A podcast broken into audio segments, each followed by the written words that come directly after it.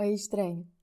O meu nome é Thaís e esse é o episódio de número 47 do Serei Seus Olhos, um podcast que nasceu para ser calmaria no meu caos e luz para quem não enxerga com os olhos, além de, por vezes, ser um clube do livro e um diário pessoal.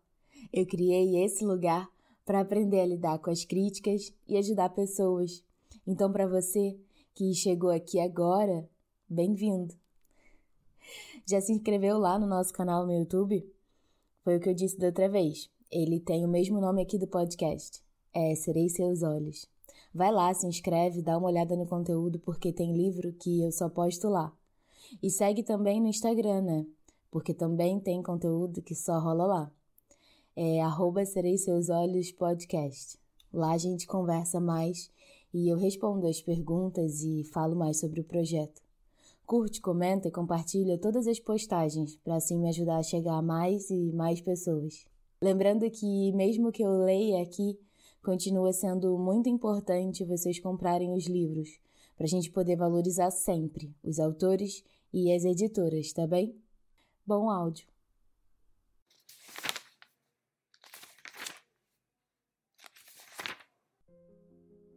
Livro O Conto da Aya, de Margaret Atwood, livro que inspirou a série The Handmaid's Tale. Essa é a nossa quarta leitura, retomando do bloco 7, Noite. Capítulo 18 Fico deitada na cama, ainda tremendo. Você pode molhar a borda de um copo de vidro e correr o dedo ao redor da borda. Ele emitirá um som. É assim que me sinto esse som de vidro. Sinto-me como as palavras em pedaços.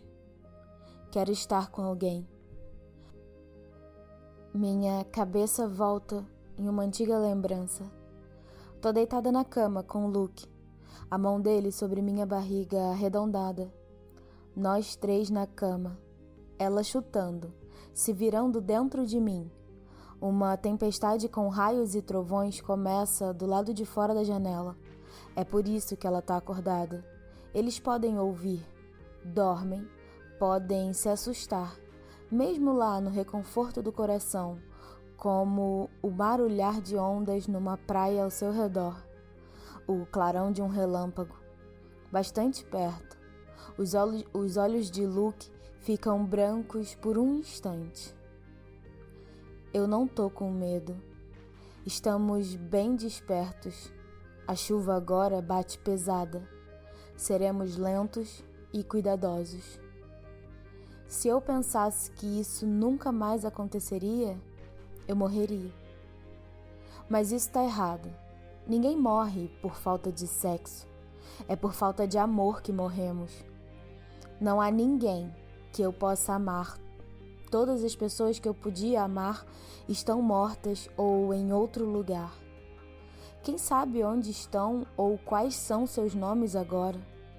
Poderiam muito bem não estar em lugar nenhum como eu estou para elas. Também sou uma pessoa desaparecida para alguém. De tempos em tempos, posso ver-lhes os rostos contra a escuridão tremeluzindo como as imagens de santos em velhas catedrais estrangeiras iluminados pela luz intermitente das velas.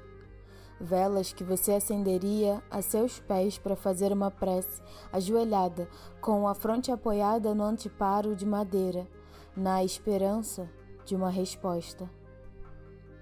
Posso conjurá-los, mas são miragens apenas, não duram. Posso ser culpada por querer um corpo de verdade para pôr meus braços ao redor? Sem isso, também estou desprovida de corpo. Posso ouvir a batida do meu próprio coração contra o estrado de molas da cama. Posso acariciar a mim mesma debaixo dos lençóis brancos e secos, na escuridão. Mas também estou seca e branca, dura, granular. É como passar a mão sobre um prato cheio de arroz seco.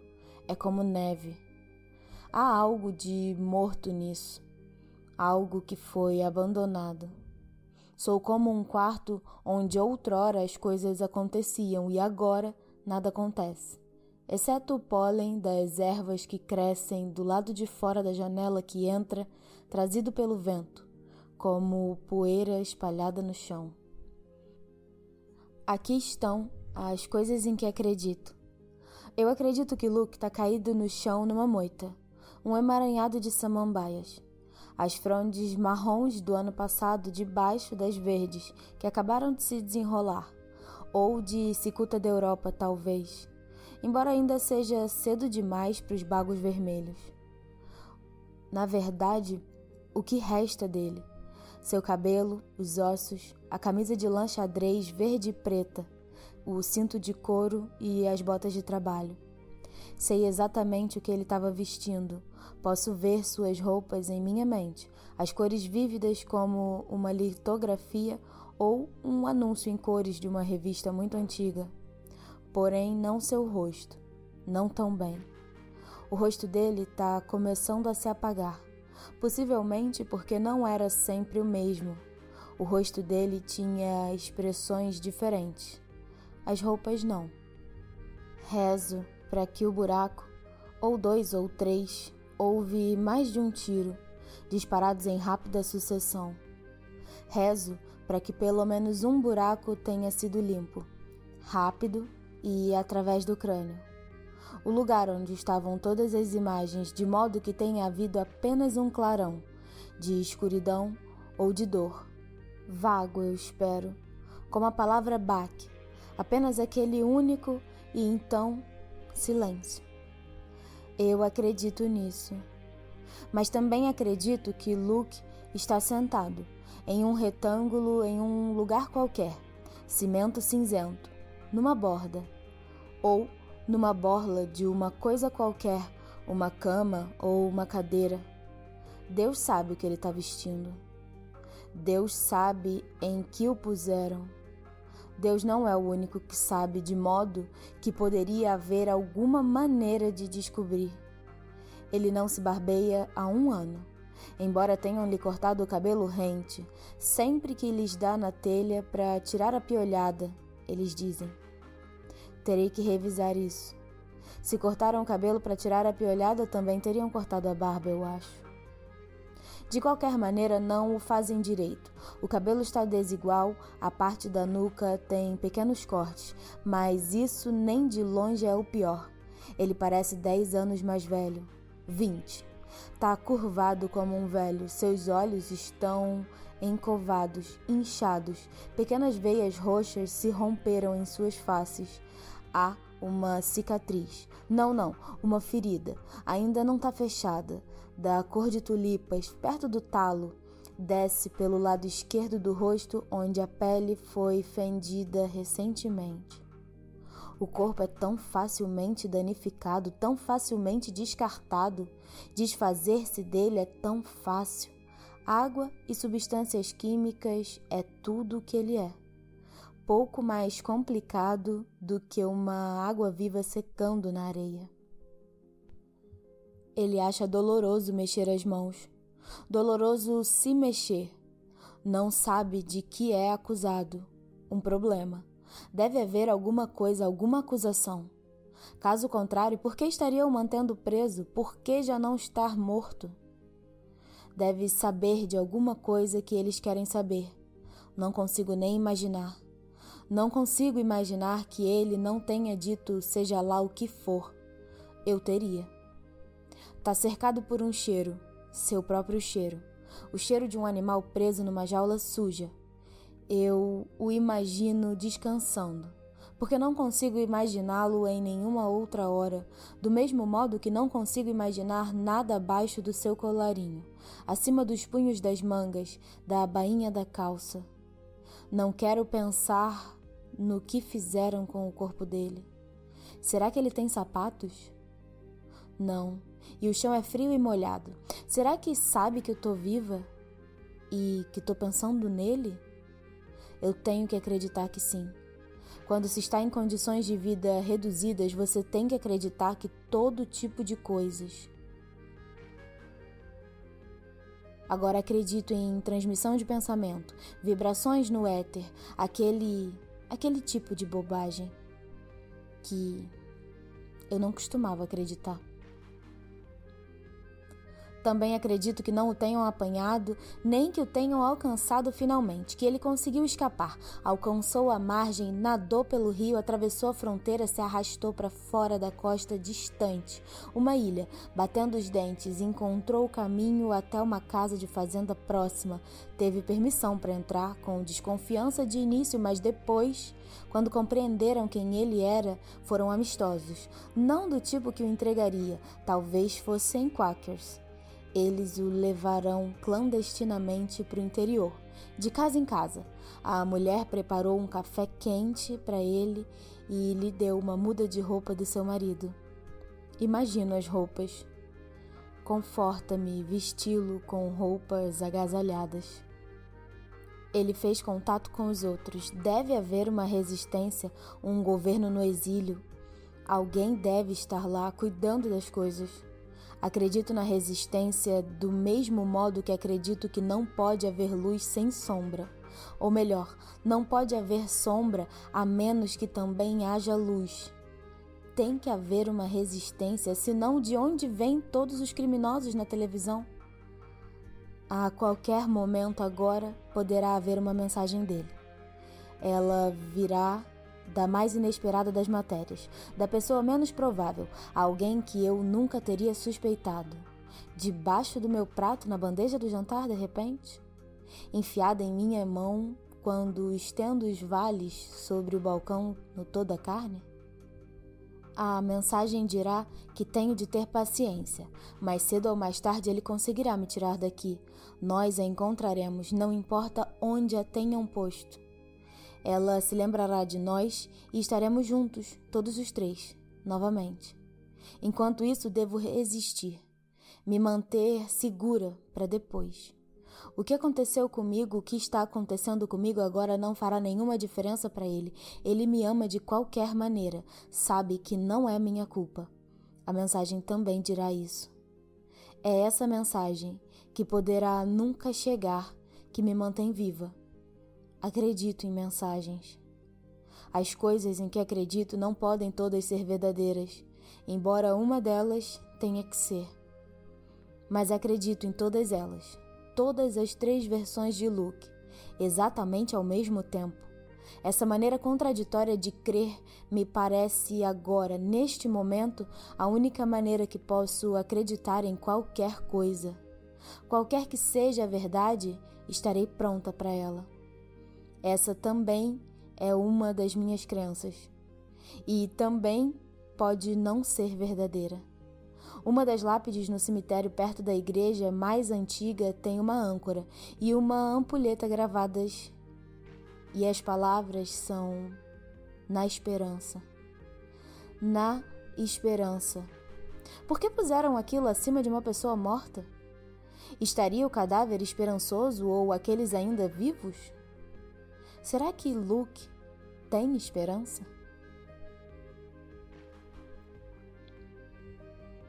Bloco 8 Dia do Nascimento.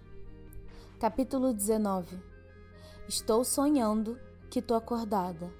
Sonho que saio da cama e ando pelo quarto, não esse quarto, e saio pela porta, não essa porta. Eu tô em casa, uma das minhas casas, e ela tá correndo ao meu encontro com sua camisolinha verde com um girassol na frente, os pés descalços, eu a pego no colo e sinto seus braços e pernas se apertarem ao redor de mim e começo a chorar, porque sei então que não tô acordada. Tô de volta nessa casa, tentando acordar, e acordo e me sento na beira da cama e minha mãe entra com uma bandeja e me pergunta se eu tô me sentindo melhor. Quando eu ficava doente, quando era criança, ela tinha que ficar em casa e faltar ao trabalho. Mas tão pouco estou acordada agora.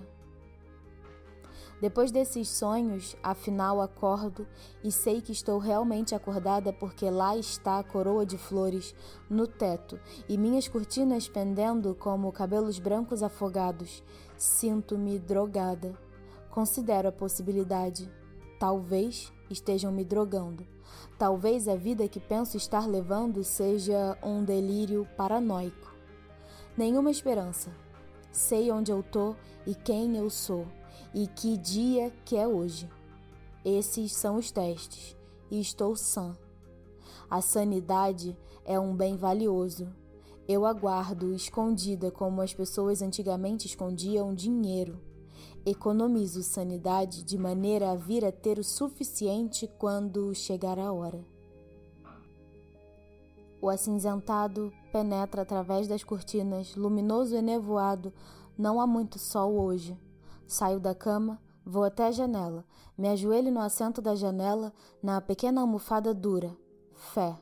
E olho para fora. Não há nada a ser visto. Fico a me perguntar o que terá acontecido com as outras duas almofadas. Devem ter sido três outrora. Esperança, caridade. Onde terão sido guardadas? Serena Joy tem hábitos meticulosos.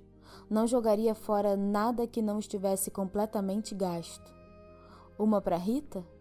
Uma para Cora? O sino toca. Estou de pé antes dele, antes da hora. Visto-me sem olhar para baixo. Me sento na cadeira e penso na palavra cadeira.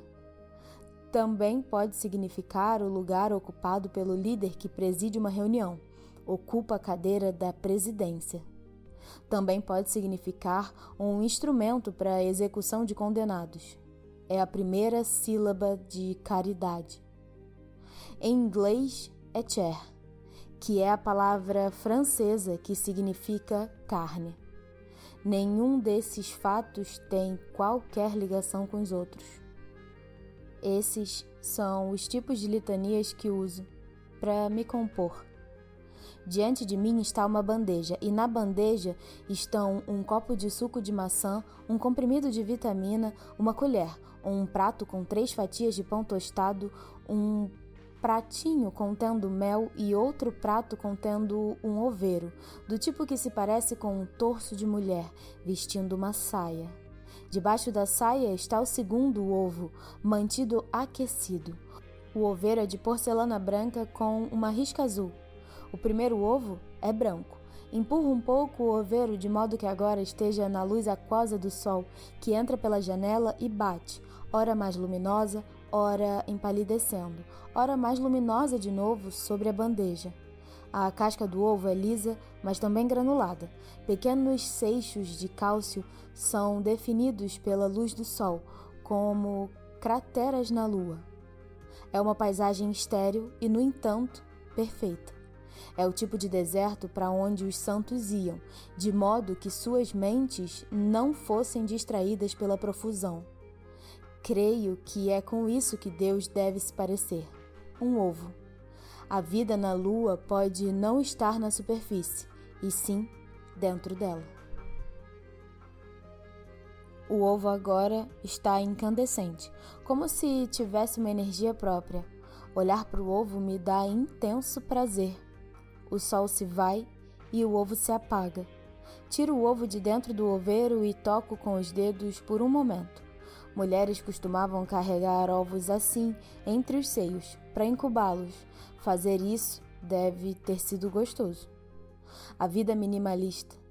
O prazer é um ovo. Graças divinas que podem ser contadas nos dedos de uma única mão. Mas possivelmente é assim que se espera que eu reaja. Se tenho um ovo, que mais posso eu querer? Em condições de vida reduzidas, o desejo de viver se prende a estranhos objetos. Eu gostaria de um animal de estimação. Um passarinho, digamos, ou um gato. Qualquer coisa familiar. Um rato serviria numa emergência, mas não há nenhuma chance disso. Essa casa é limpa demais. Corto a parte de cima do ovo com a colher e como conteúdo. Enquanto estou comendo o segundo ovo, ouço a sirene a uma grande distância de a uma grande distância de início, serpenteando em minha direção entre as grandes casas e gramados bem aparados, um som agudo como o zumbido de um inseto. depois se aproximando, abrindo-se como uma flor de som se abrindo para tornar-se uma trombeta. Uma proclamação essa sirene. Repouso minha colher. Meu coração se acelera, vou até a janela de novo. Será ela azul e não para mim? Mas vejo-a dobrar a esquina, vir pela rua, parar na frente da casa, ainda tocando alto e estridente, e é vermelha. Uma alegria para o mundo, bastante rara nos dias de hoje. Deixo o segundo ovo pela metade.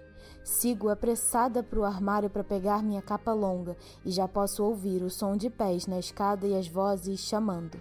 Depressa, diz Cora. Não vai esperar o dia todo. E ela me ajuda a pôr a palerine. Está sorrindo de verdade. Quase corro pelo corredor, descer a escadaria como esquiar. A porta da frente é larga. Hoje posso sair por ela. E o guardião está postado lá, batendo continência.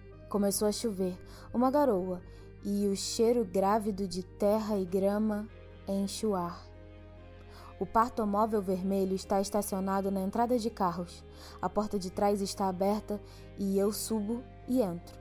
O carpete no chão é vermelho, cortinas vermelhas fechadas sobre as janelas. Há três mulheres já sentadas, lá dentro, nos bancos que se estendem pelo comprimento das caminhonetas de ambos os lados.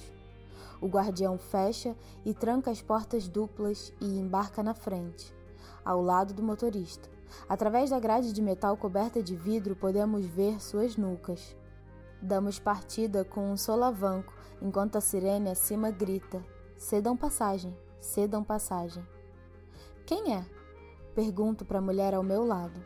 Em sua orelha, ou onde deve estar sua orelha debaixo da touca com abas brancas. Quase tenho que gritar, porque o barulho é tão alto. Off Warren, ela grita em resposta. Impulsivamente ela agarra minha mão, a aperta, enquanto os solavancos dobramos uma esquina. Ela se vira para mim e vejo seu rosto, há lágrimas escorrendo por suas faces. Mas lágrimas de quê? Inveja? Desapontamento? Mas não. Ela tá rindo. Ela joga os braços ao redor de mim. Nunca vi antes. Ela me abraça. Tem seios grandes. Por baixo do hábito vermelho, ela esfrega a manga no rosto. Neste dia podemos fazer qualquer coisa, tudo o que quisermos. Reviso a afirmação. Dentro de certos limites. Diante de nós, no outro banco, uma mulher está rezando, de olhos fechados, as mãos junto à boca. Ou ela pode não estar rezando. Pode estar mordendo as unhas dos polegares. Possivelmente está tentando se manter calma. A terceira mulher já está calma. Senta-se de braços cruzados, sorrindo ligeiramente. A sirene continua, sem parar, sem parar. Esse costumava ser o som da morte para ambulâncias e carros do corpo de bombeiro. Possivelmente é o som da morte hoje também. Logo saberemos. Ao que Off Warren dará a luz? Um bebê como todas esperamos? Ou alguma outra coisa, um não bebê, com uma cabeça de alfinete ou um focinho como de um cachorro, ou com dois corpos ou um buraco no coração, ou sem braços, ou com mãos e pés colados como nadadeiras. Não há como saber. Houve um tempo em que eles podiam dizer, com o uso de máquinas, mas isso, hoje, está banido. De que serviria saber de qualquer modo? Você não pode mandar tirá-lo, seja lá o que for, tem que ser levado a termo. As probabilidades são de uma para cada quatro. Aprendemos isso no centro. Houve uma época em que o ar ficou carregado demais de substâncias químicas. Raios, radiação, a água enxameava com moléculas tóxicas. Tudo isso leva anos para pôr em ordem. E enquanto isso, elas penetram no seu corpo, se acumulam nas células adiposas do corpo. Quem sabe sua própria carne pode estar poluída, suja como uma praia onde houve um derramamento de petróleo, morte certa para os pássaros marítimos e bebês ainda por nascer. Talvez um abutre até morresse se comesse você. Ou talvez você se ilumine na escuridão como um relógio de pulso de antigamente. Vigia de velório Era assim que chamavam certo tipo de besouro, cujo zumbido era um tic-tac, que se alimentava de carniça. Por vezes, não consigo pensar em mim mesma, em meu corpo, sem ver o esqueleto, da forma que devo aparecer para um microscópio eletrônico. Um berço de vida feito de ossos, e no interior, riscos, proteínas deformadas, cristais defeituosos denteados como vidro quebrado. As mulheres tomavam medicamentos, comprimidos, os homens pulverizavam árvores, as vacas comiam a relva. Todo esse mijo com a força comprimida fluía para os rios. Para não mencionar a explosão de usinas de energia atômica ao longo da falha de San Andreas, não por culpa de ninguém, durante terremotos, e a cepa mutante de sífilis que nenhum tipo de mofo conseguia tocar. Algumas fizeram sozinhas, mandaram fazer ligaduras de categuti fechando-se, ou feriram-se para sempre com substâncias químicas. Como foram capazes de fazer uma coisa dessas? dizia tia Lídia. Ah, mas como foram capazes de fazer uma coisa dessas? Jezebéis, desprezando a dádiva de Deus. Ela falava isso torcendo as mãos. É um risco que estarão correndo, dizia tia Lídia. Mas vocês são as tropas de choque, marcharão na vanguarda, em território perigoso. Quanto maior o risco, maior a glória. Ela juntava as mãos, radiante com nossa falsa coragem. Nós baixávamos os olhos para os tampos de nossas carteiras. Passar por tudo aquilo e dar à luz uma retalhadora. Não era um pensamento nada atraente. Não sabíamos exatamente o que aconteceria com os bebês que não recebiam aprovação, que eram declarados não bebês. Não sabíamos que eram postos em algum lugar e rapidamente descartados. Não houve uma causa única, dizia tia Lídia. Estava postrada na frente da sala com seu vestido de cor caque, com uma batuta na mão, desenrolado e estendido na frente do quadro negro onde outrora teria havido um mapa, está um gráfico mostrando o coeficiente de natalidade por mil ao longo de anos e anos uma encosta escorregadia, descendo além da linha do zero de reposição, cada vez mais baixo. É claro, algumas mulheres acreditavam que não haveria futuro, pensaram que o mundo explodiria. Essa era a desculpa que usavam, disse a Lídia. Diziam que não havia sentido na procriação. As narinas de tia Lídia se estreitam tamanha maldade. Eram mulheres preguiçosas, eram mulheres vagabundas, diz ela. No tampo da minha carteira há iniciais entalhadas na madeira e datas. As iniciais, por vezes, estão em duas duplas, unidas pela palavra AMA, JH AMA BP, 1954. OR AMA LT, elas me parecem aquelas inscrições a respeito das quais eu costumava ler, entalhadas nas paredes de pedras das cavernas ou desenhadas com uma mistura de fuligem e gordura animal. Elas me parecem incrivelmente antigas. O tampo da carteira é de madeira clara.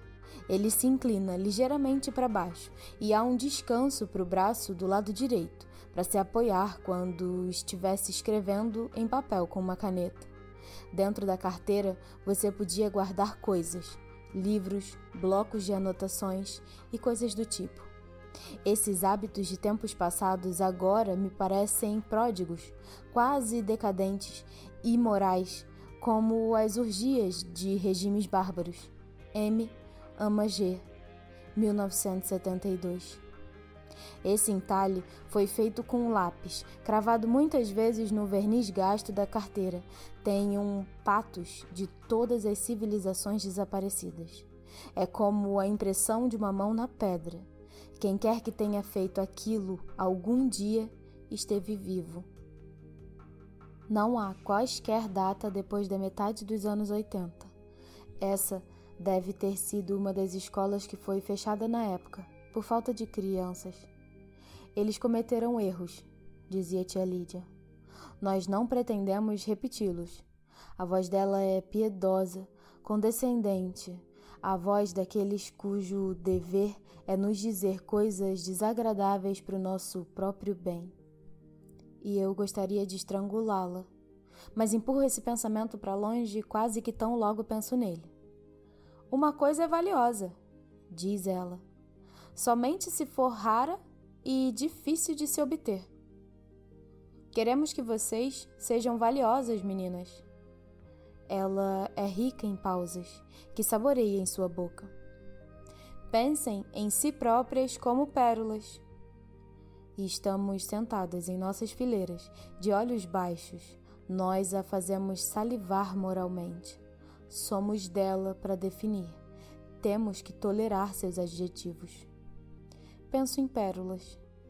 Pérolas são cuspe congelado de ostra. Isso é o que eu direi a Moira mais tarde, se puder. Todas nós aqui tornaremos vocês apresentáveis, disse a Lídia com um ânimo satisfeito. De volta onde estou, a caminhonete para. As portas de trás são abertas, o guardião nos arrebanha para fora.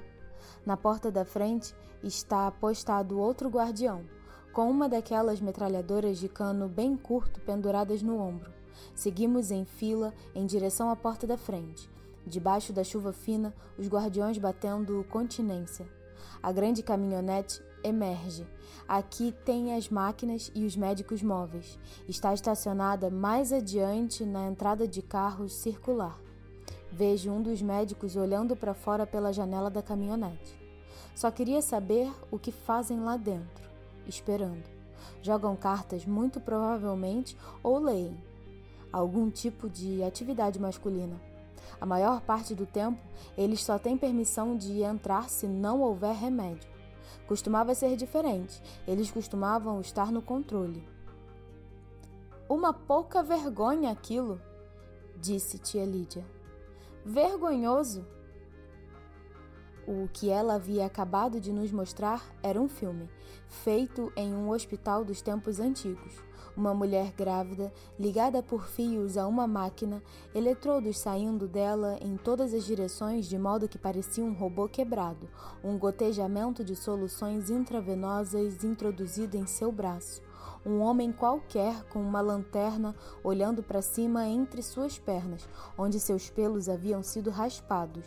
Uma simples garota depilada, uma bandeja cheia de bisturis esterilizados, todo mundo de máscaras uma paciente cooperativa.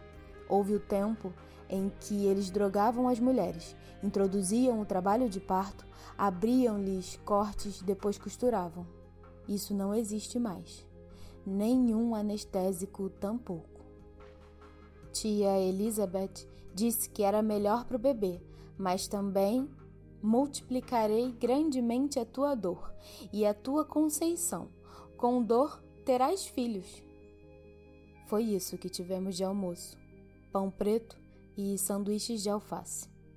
Enquanto estou subindo a escadaria degraus largos com um vaso de pedras de cada lado, o comandante de Off Warren deve ser de status mais altos do que o nosso. Ouço outra sirene. É o parto móvel azul para as esposas. Deve ser Serena Joy chegando com pompa. Nada de bancos duros para ela, tem assentos de verdade estofados. São virados para frente e não escondidos por cortinas. Elas sabem para onde estão indo. Provavelmente Serena Joy esteve aqui antes, nessa casa, para tomar chá. Provavelmente Off Warren, em tempos passados, aquela víbora manhosa Janine, foi levada a desfilar diante dela, dela e das outras esposas, de modo que pudessem ver sua barriga, tocá-la talvez e congratular a esposa. Uma garota forte, bons músculos. Não há agente laranja em sua família. Verificamos nos registros, nunca se pode ser cuidadoso demais. E talvez uma das mais gentis pergunte: Você gostaria de um biscoitinho, querida? Ah, não. Assim você vai estragá-la com mimos. Açúcar demais não é bom para elas.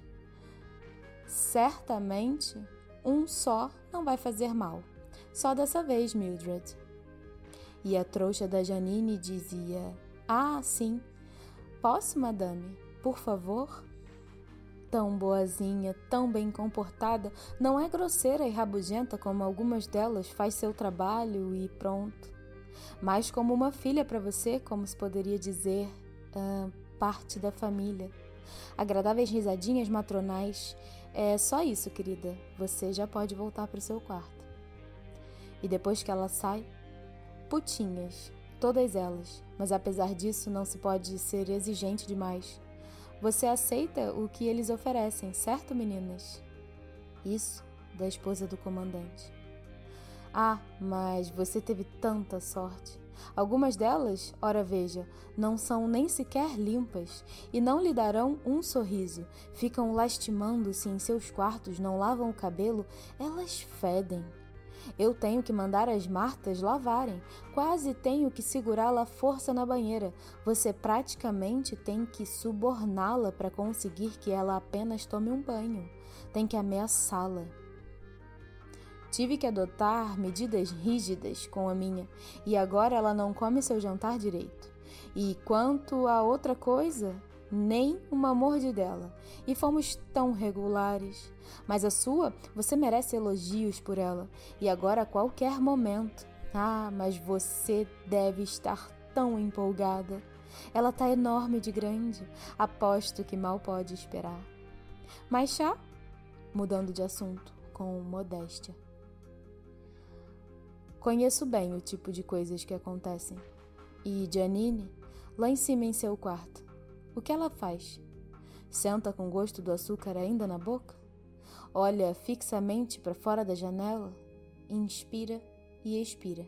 Acaricia seus seios inchados. Não pensa em nada.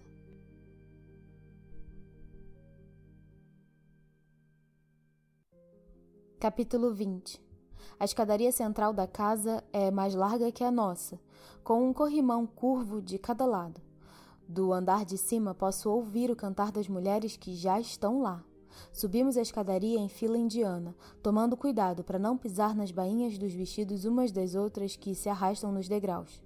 À esquerda, as portas duplas da sala de jantar estão dobradas para trás, e lá dentro posso ver a mesa comprida com toalha branca e um buffet servido, presunto, queijo, laranjas. Eles têm laranjas e pães frescos e bolos recém-saídos do forno.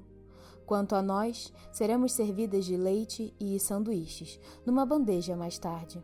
Mas elas têm uma cafeteira com torneira e garrafas de vinho, pois por que as esposas não devem ficar um bocadinho bêbadas num dia tão triunfante? Primeiro elas esperarão pelos resultados, depois vão se empanturrar.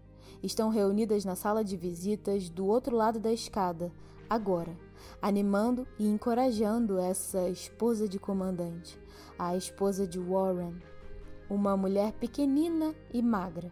Ela está deitada no chão, vestida numa camisola de algodão branca, seus cabelos grisalhos espalhados como mofo sobre o tapete. Elas massageiam sua minúscula barriga, como se ela própria estivesse mesmo a ponto de dar à luz. O comandante, é claro, não está à vista. Foi para seja lá onde for que homens vão nessas ocasiões algum esconderijo. Provavelmente está tentando calcular quando a sua promoção deverá ser anunciada, se tudo correr bem. Ele com certeza terá uma agora. Off Warren está no quarto do patrão, um bom nome para o quarto onde esse comandante e sua esposa todas as noites se deitam juntos para dormir.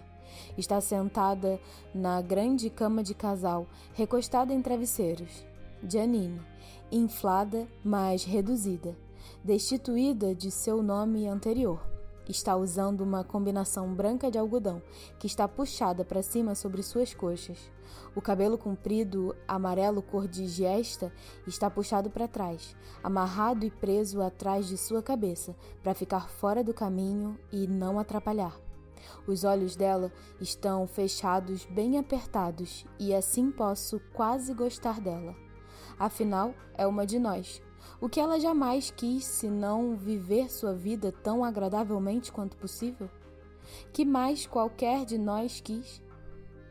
É no possível que está o problema. Ela não está se saindo mal, de acordo com as circunstâncias atuais. Duas mulheres que não conheço estão postas de pé, uma de cada lado dela, apertando-lhe as mãos, ou elas as dela. Uma terceira levanta a camisola, derrama óleo de bebê na montanha de sua barriga, esfrega para baixo. A seus pés está tia Elizabeth, com o seu vestido de cor caque, com os bolsos de estilo militar no peito. Era ela, a tal que lecionava a educação ginecológica. Tudo o que posso ver dela é o lado da cabeça, seu perfil, mas sei que é ela, aquele nariz proeminente e o queixo bonito, severo. A seu lado está o banco de dar à luz, com seu assento duplo, e de trás levantado como o trono atrás do outro. Elas não colocarão Janine nele antes que chegue a hora. Os cobertores estão prontos à mão a pequena banheira para o banho, o balde com gelo para Janine chupar. O resto das mulheres está sentada de pernas cruzadas no tapete. Há uma porção delas. Todo mundo desse distrito deve estar aqui. Deve haver 25, 30. Nem todo comandante tem uma aia. Algumas das esposas têm filhos. Que cada uma dê, diz o slogan que cada uma dê de acordo com sua capacidade, para cada um de acordo com suas necessidades. Recitávamos isso três vezes depois da sobremesa. Era da Bíblia, ou pelo menos diziam que era. São Paulo de novo, em Atos. Vocês são de uma geração de transição, disse tia Lídia. É muito mais difícil para vocês. Sabemos os sacrifícios que são esperados de vocês. É duro quando homens as insultam. Para as que vierem depois de vocês, será mais fácil. Elas aceitarão seus deveres de boa vontade com o acordo de seus corações. Ela só não disse, porque elas não terão lembranças de nenhuma outra maneira. Ela disse, porque não vão querer coisas que não podem ter. Uma vez por semana tínhamos uma sessão de cinema depois do almoço e antes do descanso da tarde. Sentávamos no chão da sala de ciências domésticas em nossos colchonetes cinzentos e esperávamos enquanto tia Helena ou tia Lídia lutavam com o equipamento de projeção. Se tivéssemos sorte, não veríamos o filme carregado de cabeça para baixo. O que aquilo me fazia lembrar era das aulas de geografia, em minha própria escola do segundo ciclo, milhares de anos atrás, onde mostravam filmes do resto do mundo. Mulheres de saias compridas ou vestidos baratos de algodão estampados carregando feixes de galhos, ou cestos, ou baldes plásticos com água, de um rio qualquer, com bebês pendurados nelas presos em chalés, ou presos em chales, ou boldris de rede na tela, olhando para nós, do lado de fora com os olhos franzidos ou assustados, sabendo que alguma coisa lhes estava sendo feita por uma máquina com um olho de vidro, mas sem saber o que. Aqueles filmes eram confortadores e ligeiramente tediosos. Faziam com que me sentisse sonolenta, mesmo quando os homens apareciam na tela, com os músculos nus, golpeando a terra dura com enxadas e pás primitivas, carregando pedregulhos. Eu preferia filmes que tivessem danças, cantos, máscaras cerimoniais, artefatos entalhados para fazer música, penas, botões de latão, buzinas de conchas e búzios, tambores. Gostava de ver essas pessoas quando estavam alegres, não quando estavam miseráveis, passando fome, emaciadas e esforçando-se mortalmente para fazer algo muito simples: escavar um poço e irrigar a terra, problemas que as nações civilizadas já tinham resolvido há muito tempo. Eu achava que alguém deveria apenas dar-lhes a tecnologia e permitir que progredissem na vida. Mas tia Lídia não mostrava esse tipo de filme. Por vezes, a fita que ela exibia era um velho filme pornográfico dos anos 70 ou 80. mulheres ajoelhadas chupando pênis ou armas, mulheres amarradas ou com coleiras de cachorro ao redor do pescoço, mulheres penduradas em árvores ou de cabeça para baixo, nuas, com as, pernas, com as pernas mantidas abertas, mulheres sendo estupradas, surradas, mortas. Uma vez tivemos que assistir a um em que uma mulher era lentamente cortada em pedaços, os dedos e os seios retalhados com podadeiras de jardins, o estômago fendido aberto e os intestinos puxados para fora. Reflitam cuidadosamente sobre alternativas, dizia tia Lídia. Vocês veem como as coisas costumavam ser? Isso era o que eles pensavam das mulheres na época. A voz dela tremia de indignação. Moira disse mais tarde que não era de verdade, era feito com modelos, mas era difícil saber. Por vezes, contudo, o filme seria o que tia Lídia chamava de um documentário de não mulheres. Imaginem, dizia tia Lídia, desperdiçarem seu tempo assim, quando deveriam ter estado fazendo alguma coisa útil. Naquela época, as não mulheres estavam sempre desperdiçando tempo. Eram encorajadas a fazê-lo. O governo lhes dava dinheiro para fazerem exatamente aquilo. Notem bem, algumas de suas ideias eram bastante sensatas, prosseguia ela. A voz com a autoridade complacente de alguém que está em posição de julgar. Teríamos que desculpar e aceitar algumas de suas ideias mesmo hoje. Apenas algumas, vejam bem, dizia com falsa modéstia, levantando o dedo indicador e balançando-o para nós mas elas eram ateias. E isso pode fazer toda a diferença. Não estão de acordo? Fico sentada em minha esteira, de mãos unidas e cruzadas, e tia Lídia dá um passo para o lado, afastando-se da tela, e as luzes se apagam, e me pergunto se posso, no escuro, me inclinar até onde puder para a direita sem ser vista e sussurrar para a mulher ao meu lado. Mas o que sussurrarei? Eu direi: Você viu Moira? Porque ninguém viu. Ela não estava presente no de jejum. Mas a sala, embora apagada, não é escuro o suficiente de modo que desvio minha mente para o compasso padrão de refreamento que se faz passar por atenção. Elas não tocam a trilha sonora em filmes como esses, embora o façam nos filmes pornô. Querem que ouçamos os gritos e grunhidos e uivos do que supostamente deve ser dor extrema ou prazer extremo ou ambos ao mesmo tempo, mas não querem que escutemos o que as não mulheres estão dizendo. Primeiro vem o título e alguns nomes, com uma tarja preta riscada com crayon no filme em que não possamos lê-lo, e então vejo minha mãe. Minha mãe jovem, mais jovem do que me lembro dela. Tão jovem quanto deve ter sido outrora, antes que eu nascesse.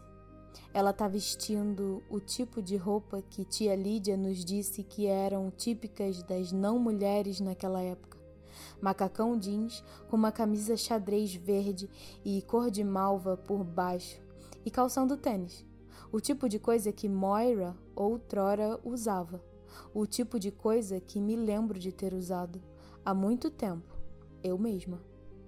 O cabelo dela está enfiado num lenço cor de malva e preso para trás. Seu rosto é muito jovem, muito sério, até mesmo gracioso, atraente.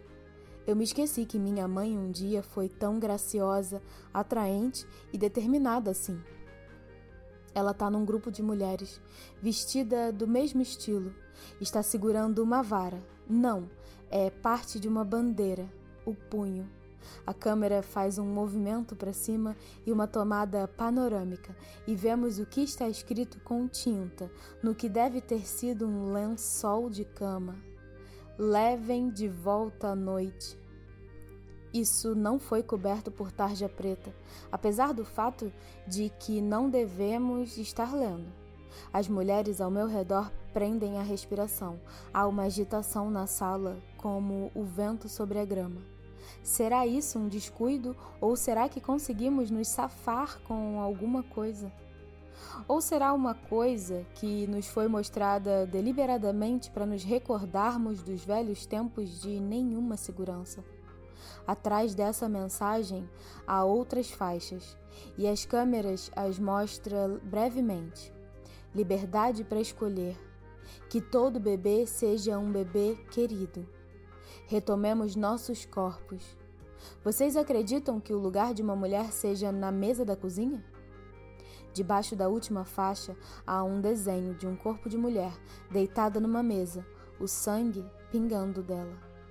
Agora minha mãe está se movendo para frente, está sorrindo, rindo. Todas elas avançam e agora estão levantando os punhos cerrados no ar. A câmera se move, volta-se para o céu, onde centenas de bolas cheias de gás sobem, levando como esteira seus barbantes bolas vermelhas com um círculo pintado nelas, um círculo com um talo como o talo de uma maçã. O talo é uma cruz. De volta na terra, minha mãe agora faz parte de uma multidão e não posso mais vê-la. Então minha cabeça me leva a outra lembrança. Eu tive você quando tinha 37 anos, disse minha mãe. Foi um risco. Você poderia ter nascido deformada ou coisa assim. Você foi uma criança que eu quis ter, quis mesmo, de verdade, e de fato ouvi realmente um bocado de merda de certas pessoas. Minha amiga mais antiga, Tricia Foreman, me acusou de ser pró-natalista e cretina. Ciúmes foi o que eu achei. Algumas das outras, contudo, foram legais. Mas, quando estava grávida de seis meses, uma porção delas começou a me mandar pelo correio aqueles artigos sobre como o índice de bebês com deformação ao nascer subia exponencialmente depois dos 35 anos. Exatamente o que eu precisava, não acha? Ah, e mandaram também coisas sobre como era difícil ser mãe solteira. Fodam-se com essa merda, foi o que eu disse a elas. Eu comecei isso e vou acabar. No hospital, eles escreveram primípara velha. Nos meus registros, eu os apanhei no ato. É assim que você é chamada quando dá à luz seu bebê com mais de 30 anos. Mais de 30, pelo amor de Deus, isso é besteira. Eu disse a eles. Biologicamente, tenho 22 anos. Eu deveria superar vocês de longe na hora em que quisesse. Poderia ter trigêmeos e sair daqui andando enquanto ainda estivesse tentando sair da cama. Quando ela dizia isso, empinava e espichava o queixo para frente. Eu me lembro dela assim, de queixo empinado, com um drink diante de si sobre a mesa da cozinha. Não jovem e séria, graciosa e atraente como estava no filme, mas esguia e forte, cheia de energia, corajosa impetuosa, o tipo de mulher mais velha que não permitirá que ninguém lhe passe à frente na fila no supermercado. Ela gostava de vir à minha casa e tomar um drink, enquanto Luke e eu preparávamos o jantar e nos contar o que havia de errado com a sua vida, que sempre acabava se transformando no que havia de errado com a nossa. Nessa época, seu cabelo já estava grisalho, é claro. Ela se recusava a tingi-lo. Por que fingir? costumava dizer. De qualquer maneira, para que precisaria disso? Não quero um homem em minha vida. Que utilidade eles têm? Exceto pelos 10 segundos que se leva para fazer metade de um bebê. Um homem é apenas uma estratégia de uma mulher para fazer outras mulheres. Não que seu pai não fosse um bom sujeito e tudo mais, mas ele não estava à altura das exigências da paternidade. Não que eu esperasse isso dele. Apenas faça o serviço. Depois pode cair fora, eu disse. Ganho um salário decente, tenho condições para pagar uma creche. De modo que ele foi morar na costa e mandava cartões de Natal. Aliás, ele tinha lindos olhos azuis.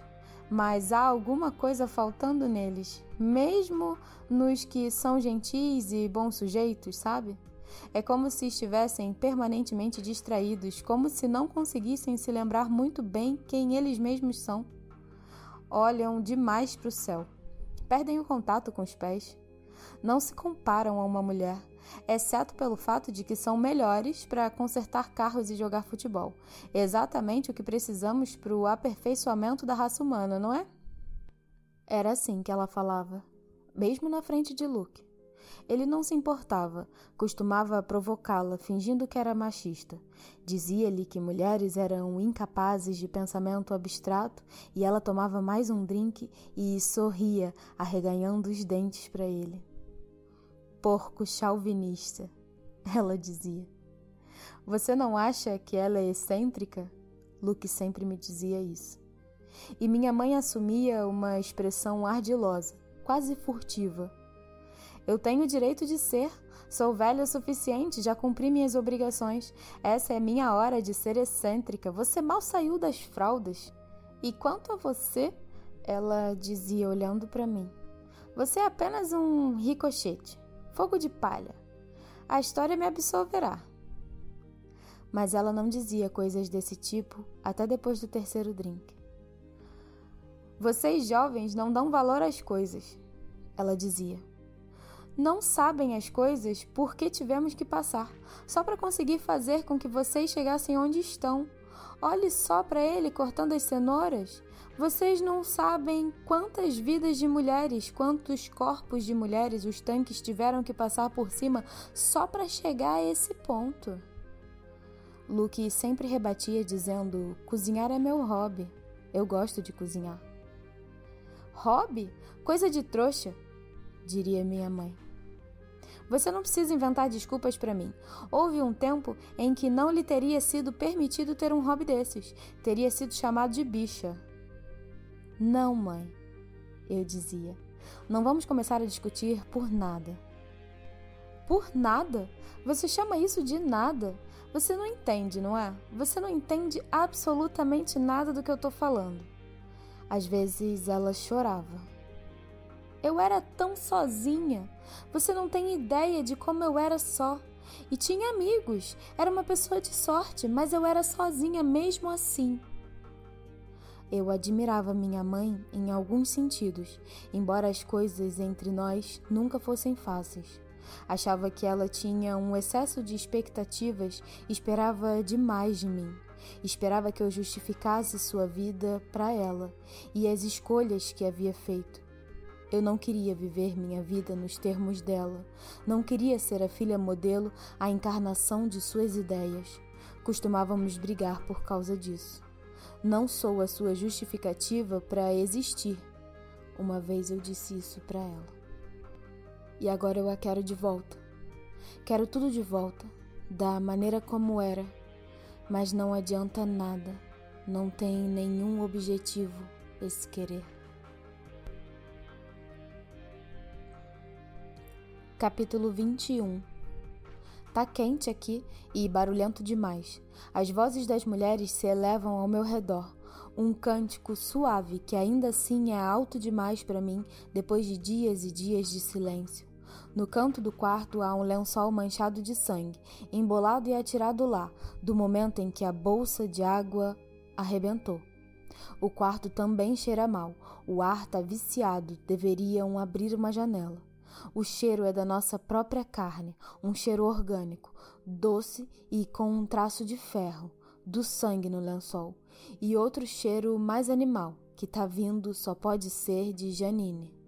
Um cheiro de tocas, de cavernas habitadas, o cheiro da manta xadrez na cama quando a gata pariu nela, uma vez antes que fosse castrada.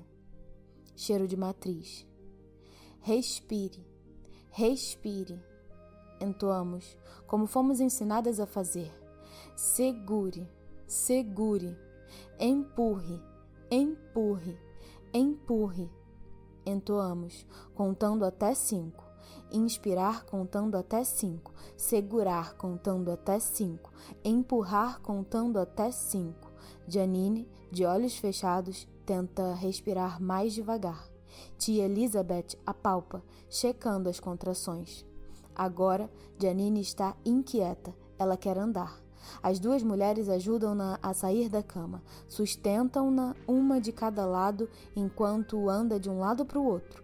Uma contração chega, ela se dobra para frente. Uma das mulheres se ajoelha e esfrega suas costas. Todas nós somos boas nisso.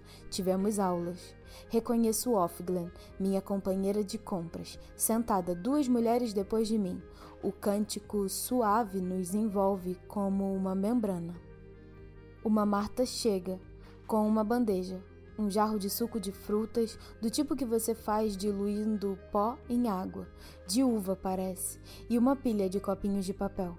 Ela coloca no tapete diante das mulheres cantando, sem perder um minuto. Off-Glen serve e os copinhos de papel são passados adiante de mão em mão. Recebo um copinho, me inclino para o lado para passá-lo, e a mulher ao meu lado diz baixinho no meu ouvido: você está procurando por alguém?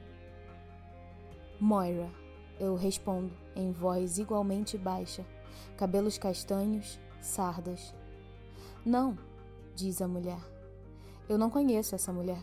Ela não esteve no centro comigo, embora a tenha visto fazendo compras. Ficarei de olho para você. E você é? Eu pergunto. Alma, diz ela.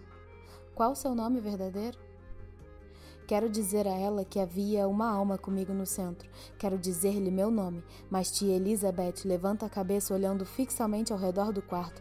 Deve ter ouvido uma interrupção no cântico, de modo que não há mais tempo.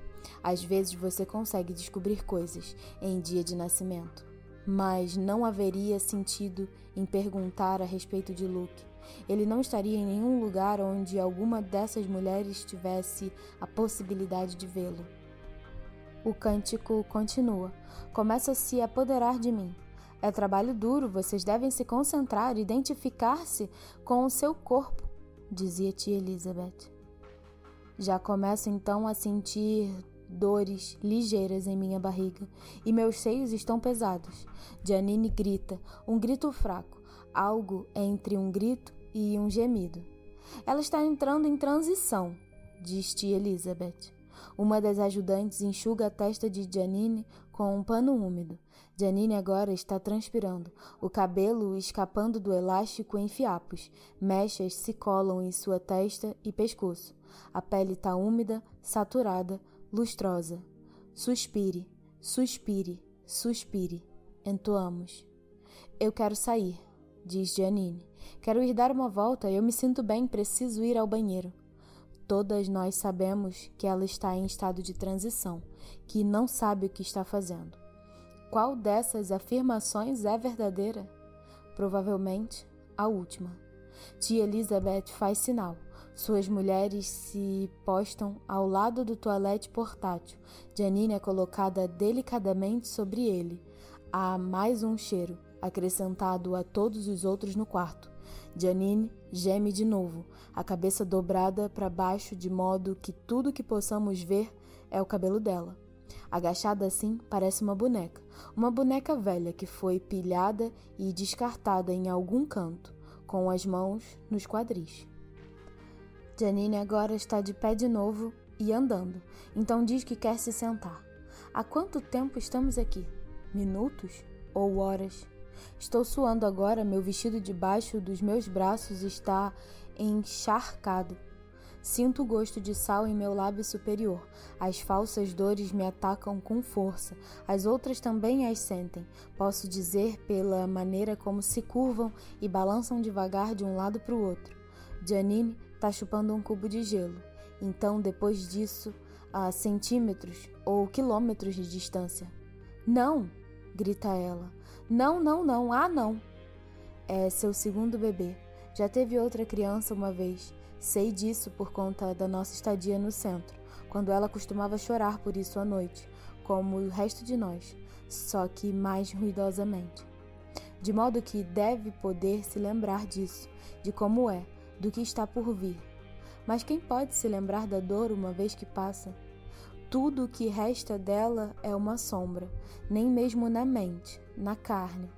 A dor marca você, mas de maneira profunda demais para que se possa ver, longe dos olhos, longe do pensamento. alguém reforçou o suco de uva com álcool. Alguém surrupiou uma garrafa de lá de baixo. Não será a primeira vez em reuniões desse tipo, mas elas fingirão não perceber. Também precisamos das nossas urgias. Diminuam a luz, diz tia Elizabeth. Digam a ela que está na hora. Alguém se levanta, segue até a parede, a luz do quarto é reduzida a um crepúsculo, nossas vozes minguam, tornam-se um coro de rangidos, de sussurros enrouquecidos, como grilos num campo à noite. Duas saem do quarto, duas outras conduzem Janine ao banco de dar à luz, onde ela senta, no mais baixo dos dois assentos. Está mais calma agora. O ar é sugado regularmente para dentro de seus pulmões. Nós nos inclinamos para frente, tensas. Os músculos em nossas costas e barrigas doem do esforço.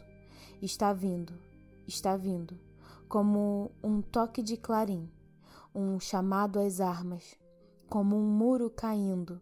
Podemos senti-lo como uma pedra pesada se movendo para baixo, puxada para baixo dentro de nós. Pensamos que vamos explodir. Apertamos as mãos umas das outras, não estamos mais sozinhas. A esposa do comandante entra, apressada, com sua ridícula camisola branca, as pernas magrelas saindo debaixo dela.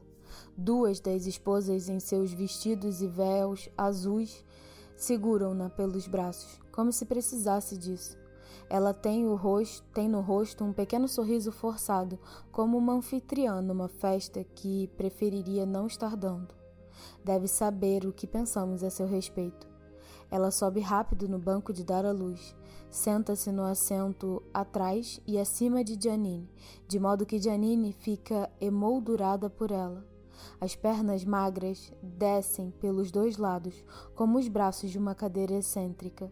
De maneira bastante estranha, ela está de meias brancas de algodão e pantufas azuis, feitas de material felpudo, como capas de assento de toilette. Mas não prestamos nenhuma atenção na esposa, mal a vemos. Nossos olhos estão em Janine. Sob a luz fraca, em sua combinação branca, ela brilha como uma lua envolta em nuvens. Janine agora está grunhido por causa do esforço. Empurre, empurre, empurre. Sussurramos. Relaxe, respire depressa. Empurre, empurre, empurre. Estamos com ela, estamos iguais a ela. Estamos bêbadas.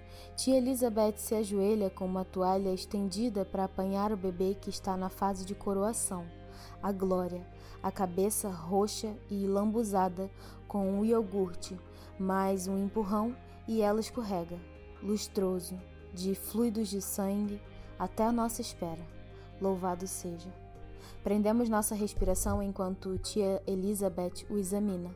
Uma menina, coitadinha, mas até agora tudo bem. Pelo menos não há nada errado com ela, nada que possa ser visto. Mãos, pés, olhos, contamos silenciosamente. Tia Elizabeth, com o bebê no colo, olha para nós e sorri.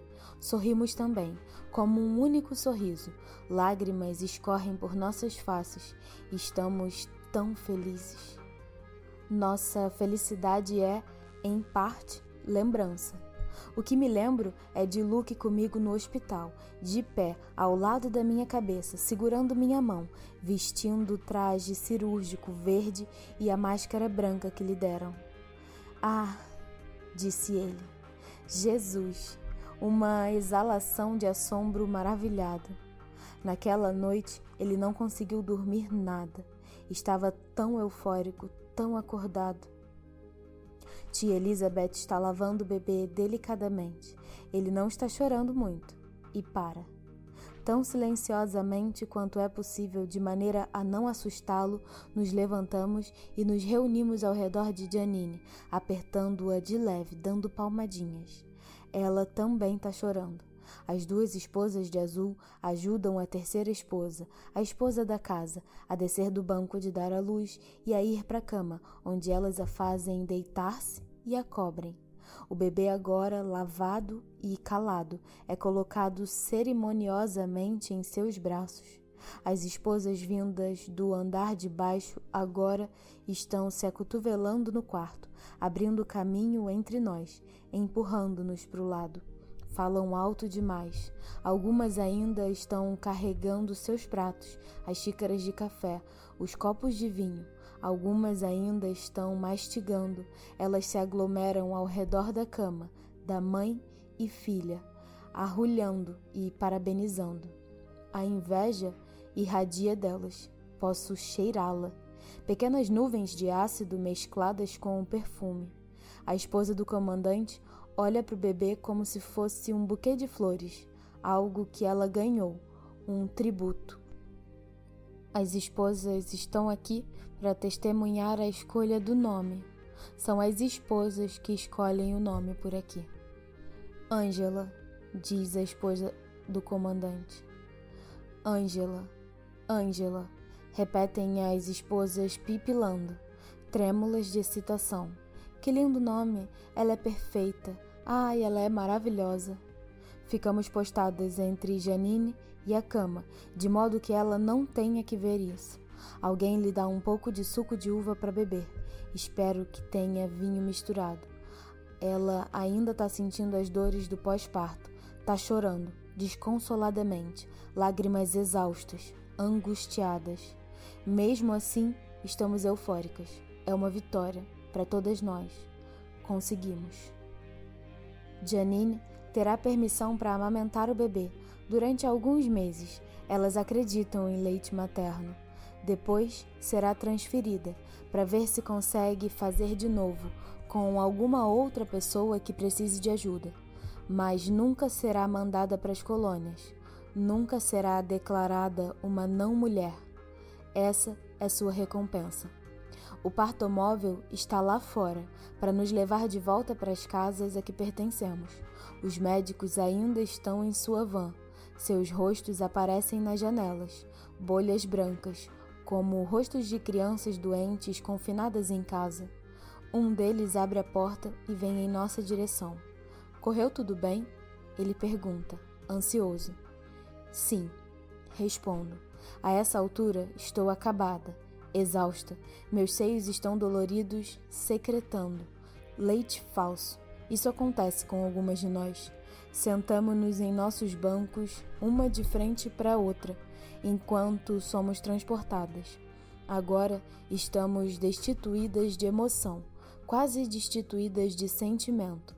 Poderíamos ser trouxas de tecido vermelho. Sofremos a dor da falta. Cada uma de nós segura no colo um fantasma, um bebê fantasma. O que nos conforta agora que toda a agitação acabou é nosso fracasso. Mãe, penso, onde quer que você possa estar, pode me ouvir? Você queria uma cultura de mulheres? Bem, Agora existe uma. Não é como a que você queria, mas existe. Dê graças a Deus pelo pouco que tem. Capítulo 22 Quando afinal o patromóvel chega diante da casa, estamos no final da tarde. O sol passa fraco em meio às nuvens, o cheiro de grama molhada se aquecendo está no ar. Estive no nascimento o dia inteiro. A gente perde a noção do tempo. Cora terá feito as compras hoje. Estou dispensada de todos os meus deveres.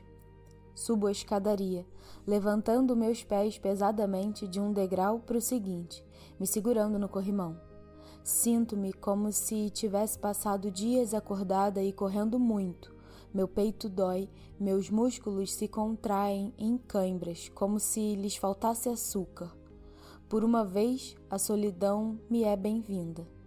Me deito na cama, Gostaria de descansar, de adormecer, mas estou cansada demais e ao mesmo tempo excitada demais. Meus olhos não querem se fechar.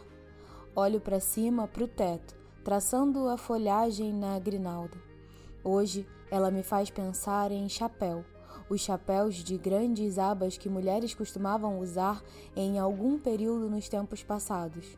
Chapéus que pareciam enormes ralos engrinaldados com frutas e flores, e as penas de pássaros exóticos. Chapéus como uma ideia de paraíso flutuando logo acima da minha cabeça, um pensamento solidificado. Em um minuto, a grinalda começará a se colorir e eu começarei a ver coisas. Estou cansada a esse ponto. Como quando você havia passado a noite inteira dirigindo até o amanhecer por algum motivo. Não pensarei nisso agora. Cada um mantendo o outro acordado, contando histórias e se revezando na direção, e à medida que o sol começava a subir, você via coisas pelos cantos dos olhos. Animais púrpura em arbustos na beira da estrada, silhuetas vagas de homens que desapareciam quando as olhava de frente. Eu tô cansada demais para continuar com essa história, cansada demais para pensar sobre onde eu tô. Aqui vai uma história diferente, uma melhor. Essa é a história do que aconteceu com Moira. Parte dela posso eu mesma preencher as lacunas. Parte dela ouvi de Alma, que ouviu de Dolores, que ouviu de Janine, e Janine a ouviu de tia Lídia. Mesmo em lugares como aquele, mesmo sob aquelas circunstâncias, pode haver alianças. Isso é algo com que você pode contar. Sempre haverá alianças, deste ou daquele tipo. Tia Lídia chamou Janine a seu escritório. Bendito seja o fruto, Janine, teria dito tia Lídia, sem levantar os olhos de sua escrivaninha, onde estava escrevendo alguma coisa. Para toda regra, sempre existe uma exceção. Com isso, também se pode contar. As tias têm permissão para ler e escrever. Creio que possa confiar em você, Janine, teria dito tia Lídia, levantando os olhos da página e finalmente fitando Janine com aquele seu olhar, através das lentes dos óculos, um olhar que conseguia ser não só ameaçador, como suplicante, na mesma medida e ao mesmo tempo. Ajude-me, dizia aquele olhar. Estamos todas juntas nisso, dizia o olhar. Você é uma moça digna de confiança, não é como algumas das outras. Ela achava que toda a choradeira e o arrependimento de Janine significavam alguma coisa. Acreditava que Janine tinha sido subjugada. Acreditava que Janine fosse uma verdadeira crente. Mas, àquela altura, Janine havia se tornado como um cachorrinho que foi chutado e castigado com demasiada frequência por gente demais ao acaso. Ela se deitaria de barriga para cima para qualquer pessoa, diria qualquer coisa, só por um momento de aprovação. De modo que Janine teria dito: Espero que sim, tia Lídia. Espero que eu tenha me tornado merecedora de sua confiança, ou alguma coisa parecida. Janine, disse tia Lídia, uma coisa terrível aconteceu. Janine baixou os olhos para o chão Seja lá o que fosse, sabia que a culpa não lhe seria atribuída. Ela era inocente, não tinha essa culpa. Mas de que aquilo tinha lhe servido no passado? O fato de não ter culpa? De modo que, ao mesmo tempo, sentiu-se culpada, como se estivesse prestes a ser punida. Você tem conhecimento do que foi, Janine? perguntou tia Lídia, baixinho. Não, tia Lídia disse Janine. Ela sabia naquele momento que seria necessário levantar o olhar para encarar tia Lídia olho no olho. Depois de um momento, ela conseguiu. Porque se tiver, ficarei muito desapontada com você, disse tia Lídia. O senhor é minha testemunha, disse Janine, com uma demonstração de fervor. Tia Lídia permitiu a si mesma uma de suas pausas. Brincou com a caneta. Então prosseguiu. Moira não está mais conosco. Janine era indiferente quanto a isso. Moira não era uma de suas amigas. Então perguntou: Ela está morta? Então, tia Lídia lhe contou a história. Moira tinha levantado a mão para ir ao banheiro durante os exercícios. Tinha ido. Tia Elizabeth estava de serviço nos lavatórios. Tia Elizabeth ficou do lado de fora da porta do banheiro, como de costume. Moira entrou. Depois de um momento, Moira chamou tia Elizabeth. O vaso sanitário estava transbordando. Será que tia Elizabeth podia consertá-lo? Pessoas não identificadas enfiavam chumaços de papel higiênico dentro dos vasos para fazer com que exatamente isso acontecesse. As tias estiveram tentando encontrar alguma maneira totalmente segura de impedir isso, mas havia poucos recursos e, naquele momento, tinham que se virar com o que, com o que dispunham. E ainda não tinham descoberto uma maneira de trancar o papel higiênico. Possivelmente, deveriam mantê-lo do lado de fora, sobre uma mesa e dar a cada pessoa uma folha ou várias folhas quando entrassem. Mas isso era um plano para o futuro.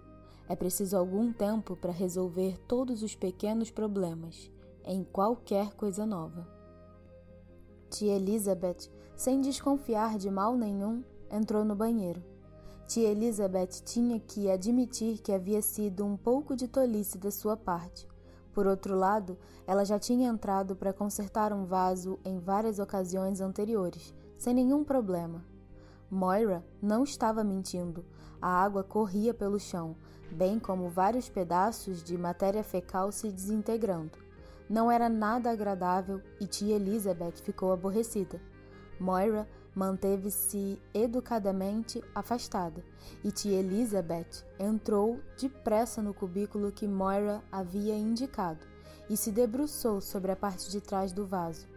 Ela pretendia retirar o tampo da louça da privada e mexer no encanamento e no batoque que ficava dentro. Estava com as duas mãos no tampo quando sentiu alguma coisa dura e cortante, e possivelmente metálica cutucá-la nas costelas por trás. Não se mova, disse Moira. Eu enfiarei inteiro em você. Eu sei onde. Vou perfurar seu pulmão. Elas descobriram mais tarde que Moira tinha desmantelado o interior de um dos vasos sanitários e tirado a alavanca fina e pontuda, a parte que se prende à válvula de entrada numa das extremidades e a corrente na outra. Não é muito difícil de fazer se você souber como, e Moira tinha conhecimentos de mecânica, costumava consertar seu próprio carro às coisas pequenas. Pouco depois disso, os vasos sanitários foram equipados com correntes que prendiam seus tampos e, quando entupiam e transbordavam, levavam um tempo enorme para abri-los. Tivemos vários alagamentos assim. Tia Elizabeth não podia ver o que estava espetando suas costas. Disse tia Lídia. Ela era uma mulher corajosa. Ah, sim, concordou Janine. Mas não imprudente disse tia Lídia, franzindo um pouco o senho. Janine tinha sido entusiástica demais na resposta, o que algumas vezes tem a força de uma negação. Ela fez o que Moira mandou, continuou tia Lídia. Moira se apoderou de seu aguilhão de gado e de seu apito, ordenando que tia Elizabeth os tirasse do cinto. Então correu com tia Elizabeth pelas escadas até o porão. Estavam no segundo andar, não no terceiro, de modo que havia apenas dois lances de escada para descer. Era horário de aulas, de maneira que não havia ninguém nos corredores. Elas viram outra tia, mas estava na outra extremidade do corredor e não estava olhando na direção delas. Tia Elizabeth poderia ter gritado naquele ponto, mas sabia que Moira falava sério com relação ao que dissera. Moira tinha má reputação. Moira conduziu tia Elizabeth pelo corredor de armários vazios, passando pela porta do ginásio até a sala da caldeira. Ela mandou tia Elizabeth tirar toda a roupa.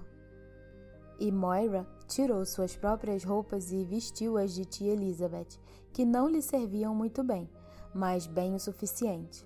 Ela não foi excessivamente cruel com tia Elizabeth.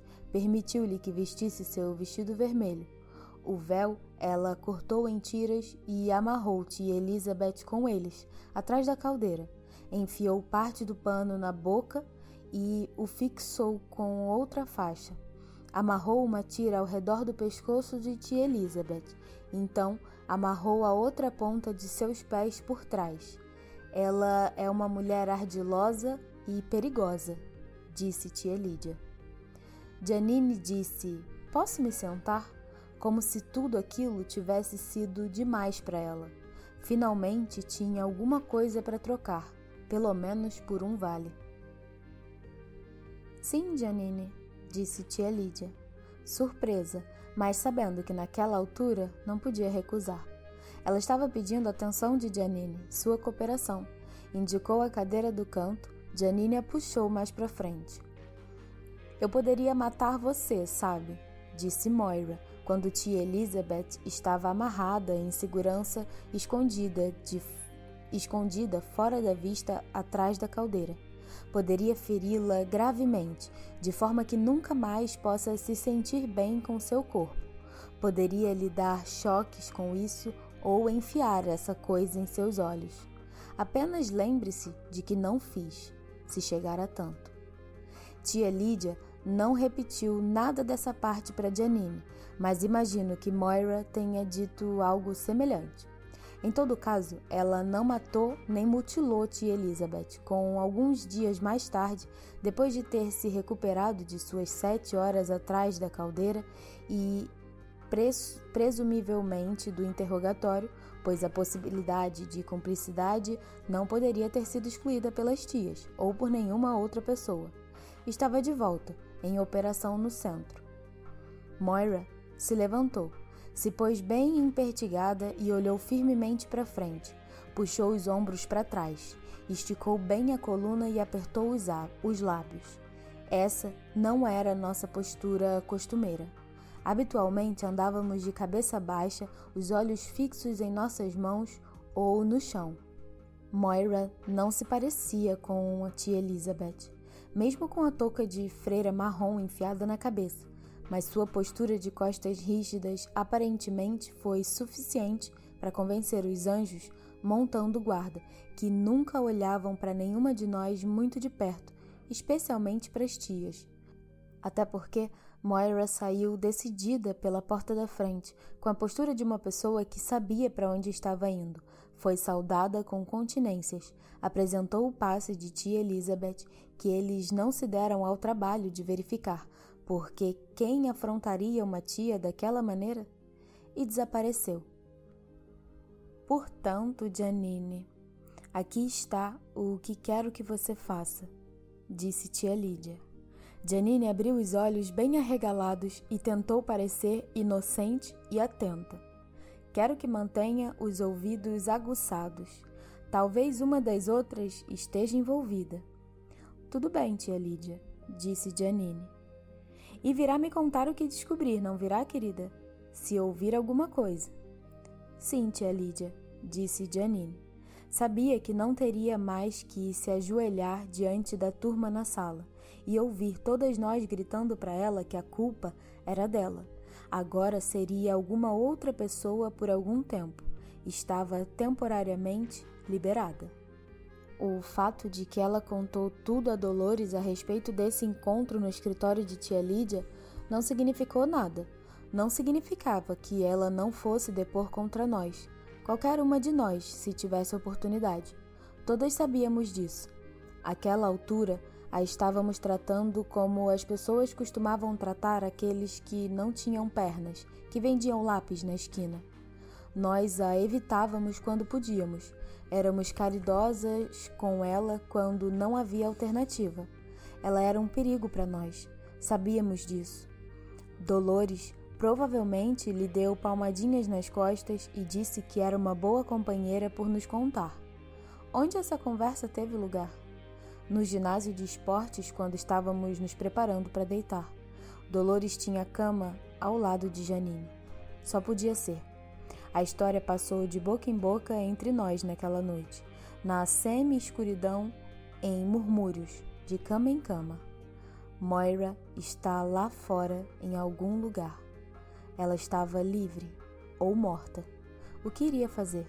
O pensamento do que ela iria fazer se expandiu até que encheu a sala.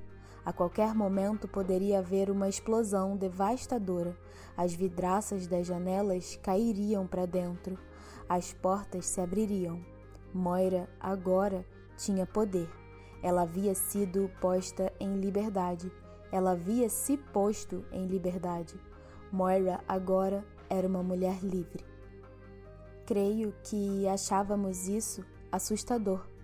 Moira era como um elevador com as paredes laterais abertas. Ela nos deixava com vertigens.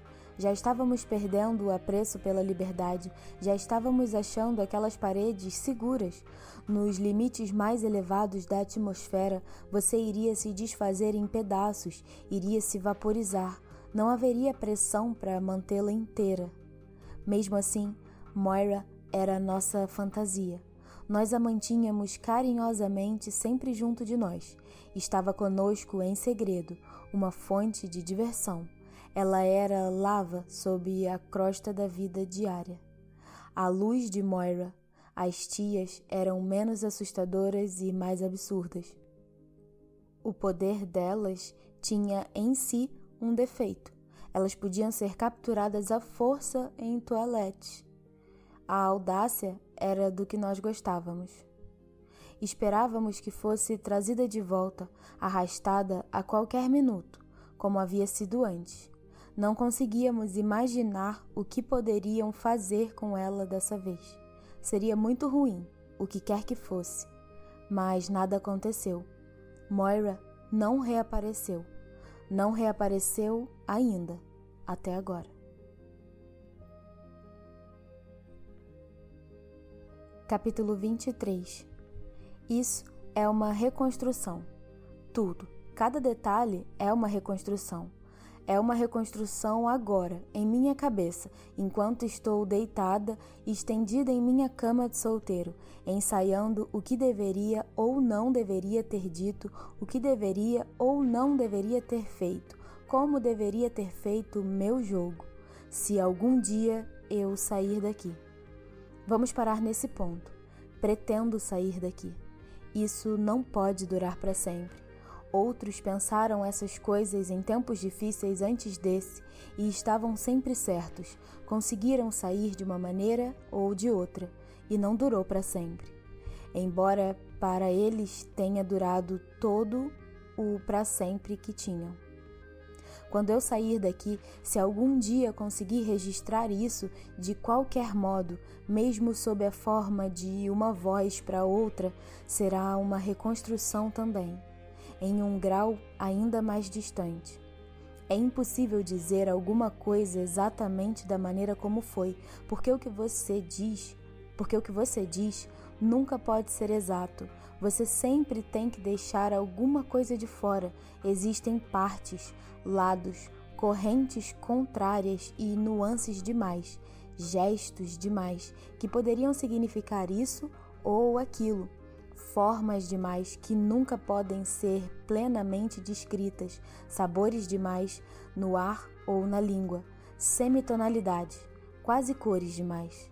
Se acontecer de você ser homem em qualquer tempo no futuro e tiver chegado até aqui, por favor, lembre-se: você nunca será submetido à tentação de sentir que tem que perdoar um homem como uma mulher.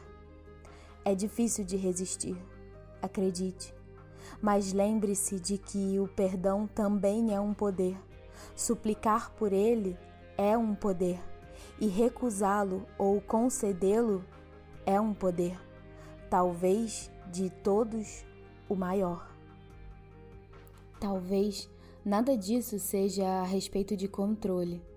Talvez não seja realmente sobre quem pode possuir quem quem pode fazer o que com quem e sair impune, mesmo que seja até levar à morte.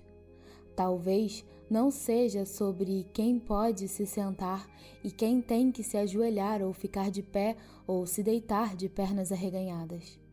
Talvez seja sobre quem pode fazer o que com quem e ser perdoado por isso. Nunca me diga que dá no mesmo. Quero que você me beije, disse o comandante. Bem, é claro que alguma coisa aconteceu antes disso. Pedidos desse tipo nunca surgem assim, sem mais nem menos. Adormeci. Finalmente. E sonhei que estava usando brincos e que um deles estava quebrado.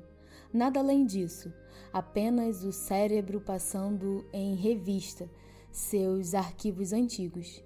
E fui acordada por Cora com a bandeja do jantar, e o tempo entrou de volta nos trilhos. É um bebê saudável? Pergunta Cora, enquanto repousa a bandeja. Cora já deve saber. Elas têm uma espécie de telégrafo de transmissão oral. De casa em casa as notícias circulam. Mas lhe dá prazer ouvir sobre o que aconteceu, como se minhas palavras venham a torná-lo mais real. É perfeito, eu digo. Veio para ficar. É uma menina. Cora sorri para mim, um sorriso includente. Esses são os momentos que devem fazer com que seu trabalho pareça valer para ela. Que bom, diz ela. Sua voz soa quase desejosa e penso, é claro, ela teria gostado de estar lá. É como uma festa e que ela não pôde ir. Talvez nós tenhamos um, em breve, diz ela, timidamente. Por nós está se referindo a mim. Cabe a mim reembolsar a equipe, justificar minha comida e cuidados, como uma formiga rainha com ovos. Rita pode desaprovar minha existência, mas Cora, não. Em vez disso, ela conta comigo. Ela tem esperança e eu sou o veículo da sua esperança. Sua esperança é a do tipo mais simples. Ela quer um dia de nascimento aqui, com convidados e comida e presentes. Quero uma criancinha para encher de mimos na cozinha, para passar as roupas, para encher de biscoitinhos quando ninguém estiver olhando. Devo lhe proporcionar essas alegrias. Eu preferiria ter a desaprovação. Sinto-me mais merecedora dela. O jantar é ensopado de carne, tenho alguma dificuldade para terminar porque na metade dele me lembro do que o dia apagou por completo da minha cabeça. É verdade o que elas dizem, é um estado de transe, dar à luz ou estar lá quando acontece. Você perde de vista o resto da sua vida, se concentra apenas naquele único instante, mas agora aquilo me volta à mente e sei que não estou preparada. O relógio no vestíbulo lá embaixo bate nove horas. Pressiono minhas mãos contra os lados das coxas, respiro fundo, saio pelo corredor e desço a escada quieta. Serena Joy pode ainda estar na casa onde o nascimento aconteceu. Isso é sorte. Ele não poderia tê-lo previsto. Nesses dias, as esposas ficam reunidas durante horas, ajudando a abrir os presentes, falando da vida alheia, se embebedando. Afinal, alguma coisa tem que ser feita para dissipar a inveja. Sigo o corredor do andar de baixo para os fundos. Passo pela porta que leva até a cozinha. Continuo até a porta seguinte, que é a dele. Fico parada do lado de fora, sentindo-me como uma criança que foi chamada na escola ao gabinete do diretor. O que eu fiz de errado? Minha presença aqui é ilegal. É proibido para nós estarmos sozinhas com os comandantes.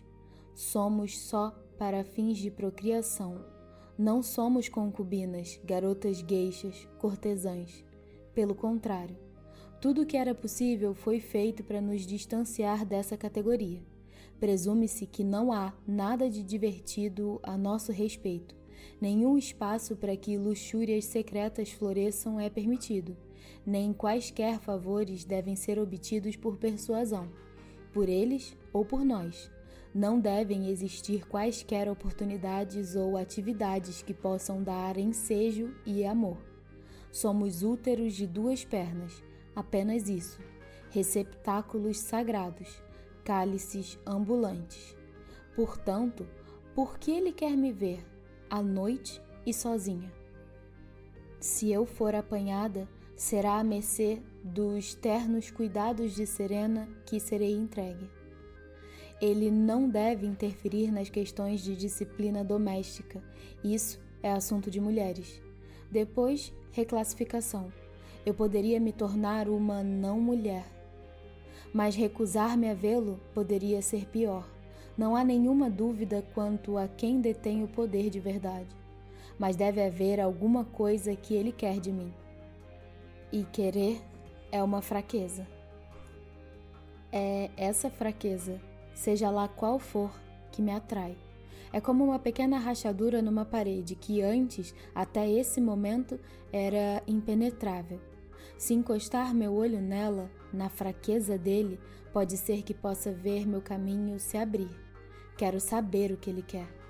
Levanto a mão, bato na porta do aposento proibido onde nunca estive, onde mulheres não entram. Nem mesmo Serena Joy vem aqui, e a limpeza é feita por guardiões. Que segredos, que totens masculinos são guardados aqui. Tenho ordem de entrar. Abro a porta e entro. O que está do outro lado é vida normal. Eu deveria dizer: o que está do outro lado parece ser vida normal.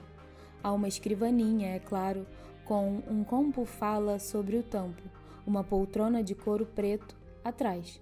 Há uma planta num vaso sobre a escrivaninha, um conjunto de porta-canetas, papéis. Há um tapete oriental no assoalho e uma lareira sem fogo aceso dentro dela. Há um pequeno sofá estofado com tecido aveludado marrom, um aparelho de televisão, uma mesinha de canto e um par de cadeiras. Mas por toda parte, sobre as paredes, há estantes. Elas estão cheias de livros, livros e livros e livros, bem ali, bem visíveis a olho nu, sem trancas, sem caixas. Não é de se espantar que não possamos entrar aqui. É um oásis do que é proibido. Tento não ficar olhando. O comandante está de pé diante da lareira sem fogo, de costas para ela com um cotovelo apoiado no tampo de madeira entalhada da cornija e outra mão no bolso.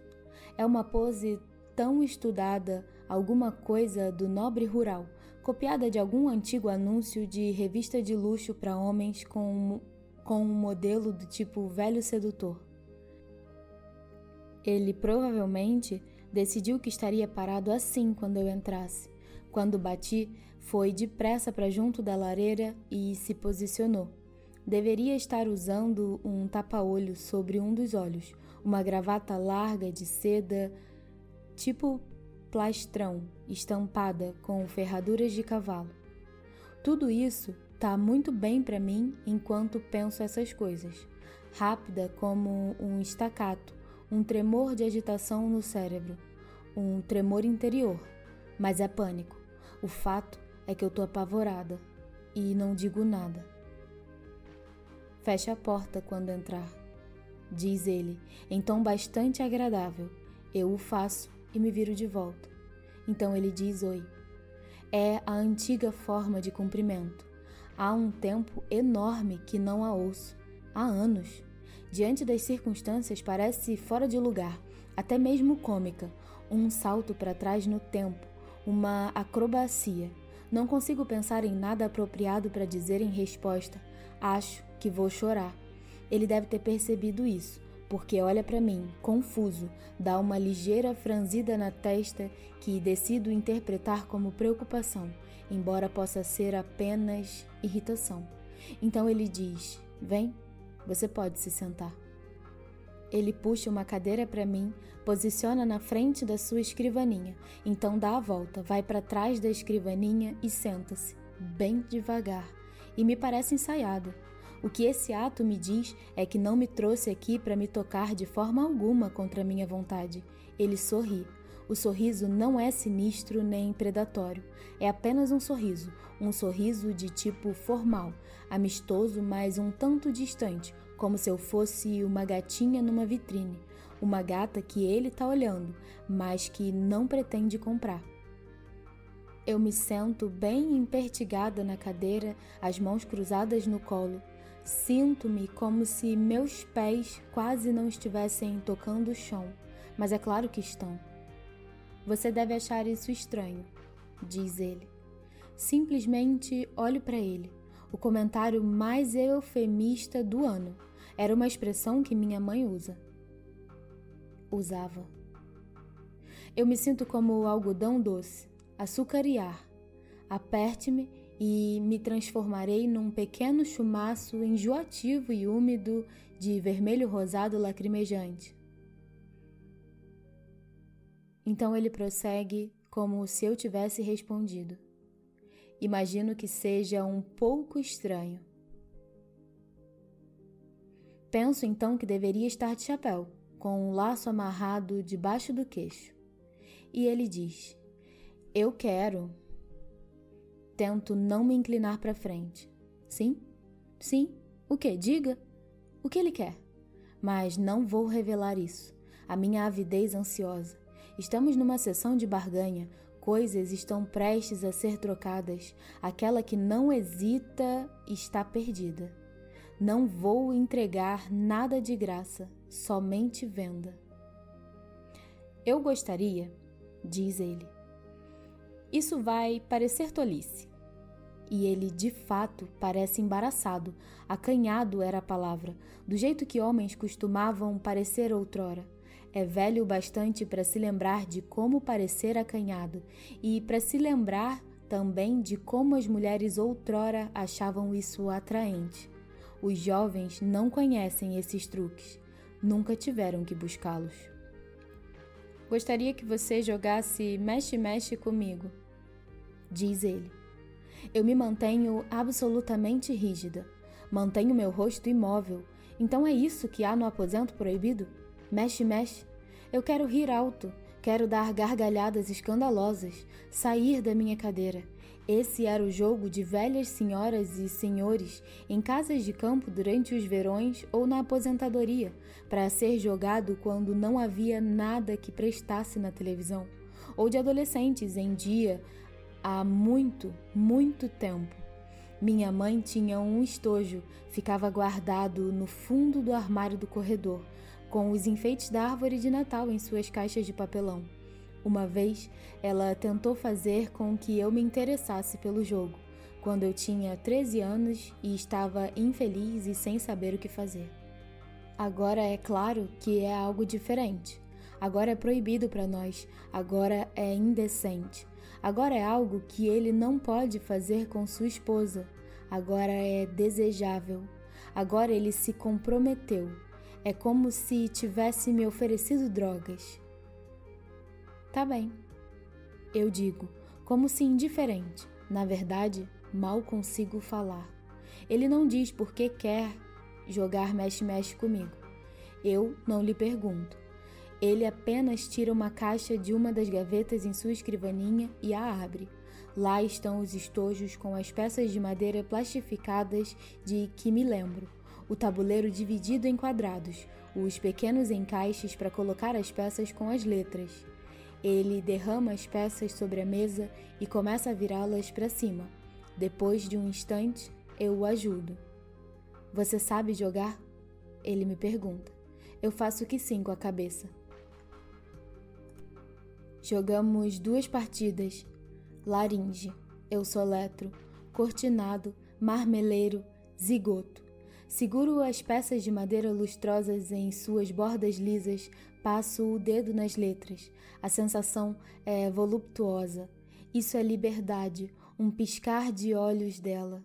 Flácido, soletro, garganta. Que luxo! As peças são como balas feitas de hortelã frescas assim. Pastilhas salva-vidas era como eram chamadas. Eu gostaria de botá-las dentro da minha boca também existiam com sabor de limão. A letra F, frescas, ligeiramente ácidas na língua, deliciosas. Venço a primeira partida, deixo que ele vença a segunda. Ainda não descobri quais são os termos, o que poderei pedir em troca. Finalmente, ele me diz que está na hora de eu ir para casa. E estas são as palavras que usa: ir para casa. Ele quer dizer meu quarto. Me pergunta se chegarei bem sozinha, como se a escada fosse uma rua escura. Digo que sim. Abrimos a porta do seu gabinete, só uma fresta, e ficamos à escuta de ruídos no vestíbulo. É como um encontro, é como se esgueirar de volta para o dormitório depois do horário. Isso é uma conspiração. Obrigado, diz ele, pelo jogo. E então diz: Quero que você me beije. Eu penso sobre como poderia desmontar a parte de trás do vaso sanitário do vaso em meu próprio banheiro numa noite de banho rápida e silenciosamente, de modo que Cora não me ouvisse da cadeira do lado de fora.